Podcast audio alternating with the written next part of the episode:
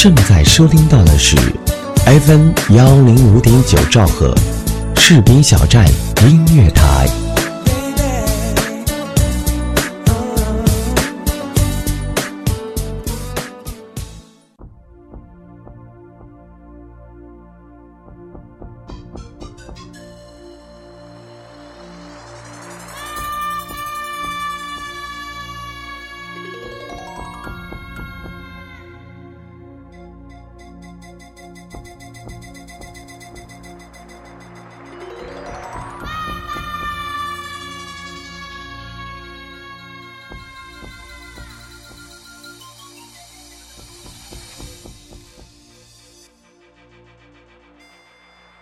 Hello，亲爱的耳朵们，大家晚上好！这里是 FM 幺零五点九兆赫士兵小站音乐台，我是一航，欢迎您来到城市夜未央。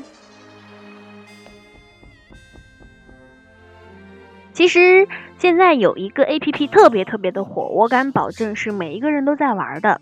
这个 APP 的名字呀，就叫做微信。大家现在习惯于将每天自己的喜怒哀乐分享于微信朋友圈。更习惯的是通过朋友圈去看周边的朋友啊，或者以前的同学啊、老师啊、家人啊，他们每天都在做些什么。那么今天我们要讲的这个故事呢，就是有关微信的故事，名字叫做《微信里的温暖》。文章来自张新瑞。我在微信里一直潜水，直到半年前的那一天。父亲在电话中告诉我，他学会了用微信，我才从微信里渐渐冒出头来。那天，父亲像个小孩似的打电话告诉我，他学会了用微信。挂断电话，我打开微信，通讯录里显示父亲请求添加我为好友。我进入微信的朋友圈一看，果然有相片。有几张我和弟弟妹妹小时候的，有一张我们去年照的全家福，还有几篇马云的文章。第二天，我的微信里多了一条信息和几条评论，我一看，都是父亲发的。我的心情、我的生活状态，还有两年前我写的那篇文章，他都给我写下了评语。而那条信息的内容是：每天正能量，生命很轻，也许一阵风便能吹远。生命有时很沉。两天后，我的微信里又多出两条信息，还是父亲发的，也是每天正能量，和上次内容雷同。对于每天过着风风火火的军营生活的我来说，没有什么吸引力。我只大概看了一眼就关掉了。接到某杂志笔会的邀请，我终于偷得浮生半日闲。开会间隙上街买衣服，我路过一家皮具店时，一款深蓝色的男士手提包吸引了我的眼球，价格却令人望而却步。我拍下那只提包，放进了朋友圈里，留了一句话：“好想买个包，可惜太贵了。”没想到，在我发出微信的第四天，我收到了父亲从县城寄来的包裹。包裹的是我喜欢的那款包。邮递员走后，我愣了，呆呆的站在门口。心里有一种沉重的负罪感。笔会结束，我休假回到家里，意外发现父亲的床头多了一摞书，无非是些修身养性的内容和时下流行的成功学图书。随便翻了翻，突然发现了很多段。像是父亲发来的每天正能量。原来，父亲的每天正能量不是随手转发的，而是照着书上的字一个一个字打进手机里的。就在这之前，妹妹在电话中告诉我，她刚给父亲买了一副高度近视的眼镜。回到单位，我搜集了一些保护眼睛和健康养生的资料，又拍了好多照片。每天分享一点，也好让父亲知道如何去关爱自己，让他更多的了解我的工作，我的生活。如今，我已经养成了一个习惯：上午工作之前，我打开微信，仔细品味一下父亲给我发的每天正能量。我在新乡工作，弟弟在北京。妹妹在郑州，而我们这个家庭却像是天天团聚在一起一般温暖。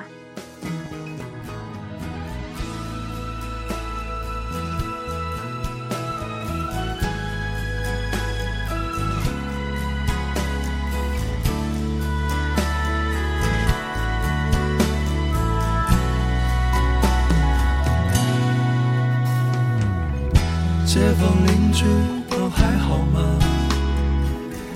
替我问候他们吧。没事儿不要老闷在家，多出门转转总是好的。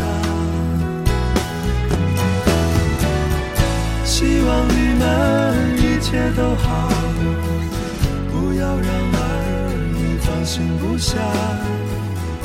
今年春节我一定回家。好了，先写到这儿吧。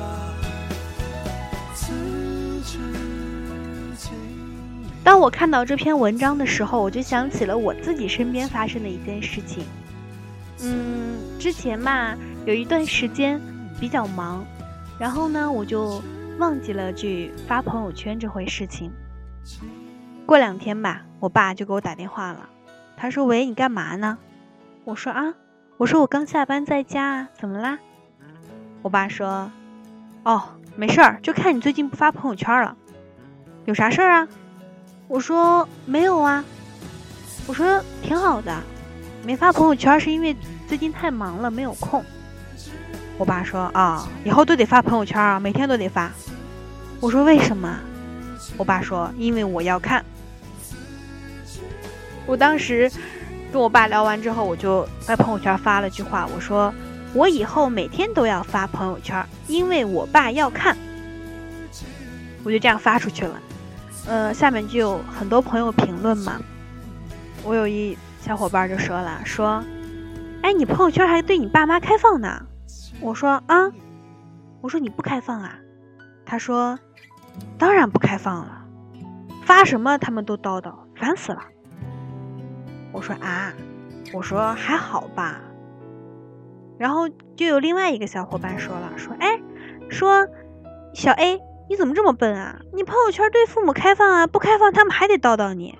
你开放你你有些发状态，你屏蔽他们不就行了？我说啊，他说啊，我说有什么可屏蔽的？他说。啊，比如说我晚上出去跟朋友出去玩啊，吃点饭、喝点酒什么的，要发朋友圈让他们看见了，他们就又该说我了，打电话过来，弄得我在朋友面前很没有面子。我说，哦，我说我还好吧。其实就是通过这一件小事情，让我知道了一件事情，就是像我们这种嗯不在父母亲身边的这些儿女啊，当父母亲。想要去了解你生活的时候，他们其实是在追赶着我们的脚步生活，他们追赶着我们学会用手机，学会用微信，学会用朋友圈，学会用视频聊天，学会淘宝，学会等等等等。他们是怕有一天他们跟不上我们的节奏了，然后我们不理他们了。他们其实很害怕孤独，在当今的社会当中，父母亲学会了这些以后。他能够通过平常你所发的朋友圈空间的信息，去知道你每天都做了什么，你的喜怒哀乐是什么。他们不像是其他人，你是想把某些话发给某些人看的。父母亲是你发的每一句话、每一个字，他都会认真的读下来的。所以我想说，嗯，不要再屏蔽父母了，因为他们爱你、关心你，所以他们才更想去了解你每天都发生了什么。说完亲情，接下来让我们再听一个有关爱情的故事，题目叫做《十一年与一辈子》，文章来自孙志新。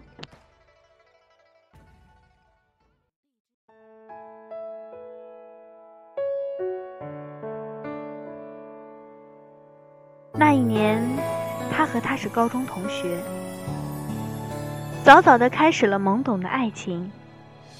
上了大学，一个在哈尔滨，一个在大庆。临别交谈时，他表达了弃笔从戎的想法，他愿意用另一种方式守护她一辈子。他说：“你去吧，我等你回来。”本以为这段感情即将画上终点，却开启了新的爱情接力。他成了新兵，他成了大学生。那时候部队电话管理严格，打电话排队的人又多，他基本上和外界断了联系。突然有一天收到了一封信，他到现在都记得信里的话。信里的他说：“部队很苦，是吧？我一直坚信你可以的。你要记得，我会一直支持你，想着你，等着你。”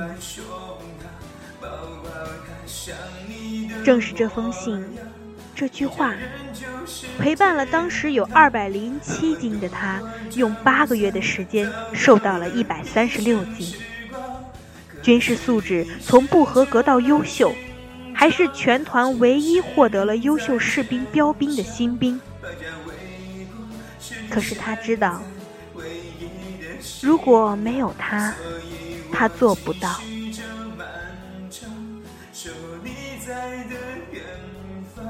他成了军校学员，他还是大学生。这一年，他的自由时间逐渐多了起来。可以不用书信，开始了电话爱情。他也开始讲起了大学里的生活，开始面对各种追求诱惑，开始悄悄地羡慕起别人如胶似漆的爱情。他知道这是不可避免的，早晚都是要面对的。他为他做了这么多，他也要做些什么。于是，他学起了吉他，在第一年暑假，站在他的宿舍楼下唱起了情歌，帮他打开水、洗衣服，陪他在食堂吃饭。第二年的寒假，他用自己的津贴给他买了一件羽绒服。第三年，他偷偷学会了制作电子相册。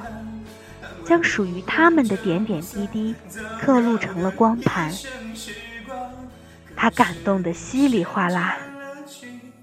第四年，他没有告诉他，从学校请了假，买好了鲜花，陪他过了第一个情人节。他成了基层排长，他成了公司白领，他曾经是分队左右手。又是部队考生，本以为到连队工作起来会得心应手，可是开展工作压力很大。但他没有告诉他，他身边从来不缺乏追求者，亲朋好友也经常递上婚姻关心，心里有种说不出的苦，但他也没有告诉他。他们又走过了两年。他们结婚的日子，由于工作上的原因，他直到婚礼前一天才踏上了回家的列车。他哭着在电话里说：“如果赶不上点儿，我们就在视频里结婚。我是不会撒手的。他才出车站就进礼堂，在这个格外简单的婚礼现场，他们紧紧相拥，热泪盈眶。十一年相守，一辈子陪伴。今天，你是我心中最美丽的新娘。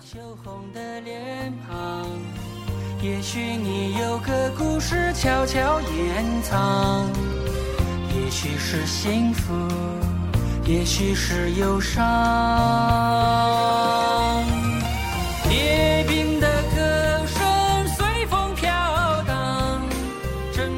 一个姑娘有多少个十一年能够陪伴呢？一航身边也有很多军恋的故事。有的朋友相恋五年，却最终因为一个异地的问题分手；有的朋友在一起六年，尽管是异地，却最终决定选择彼此，踏进婚姻的殿堂。还有一对朋友，两个人在一起十二年，从初中到今年的五月二十号领证。他们甚至都觉得，嗯，这好像就是注定好的，没有什么需要太多的仪式。身边的故事分分合合，我只愿天下有情人终成眷属。也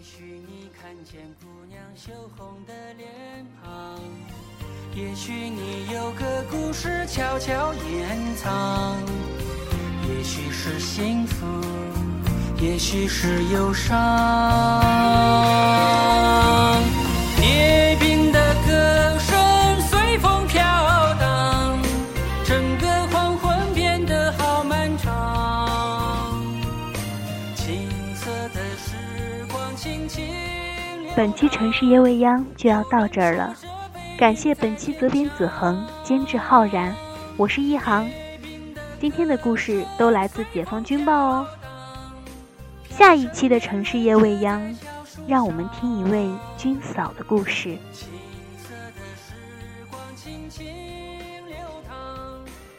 群背影游走在路上。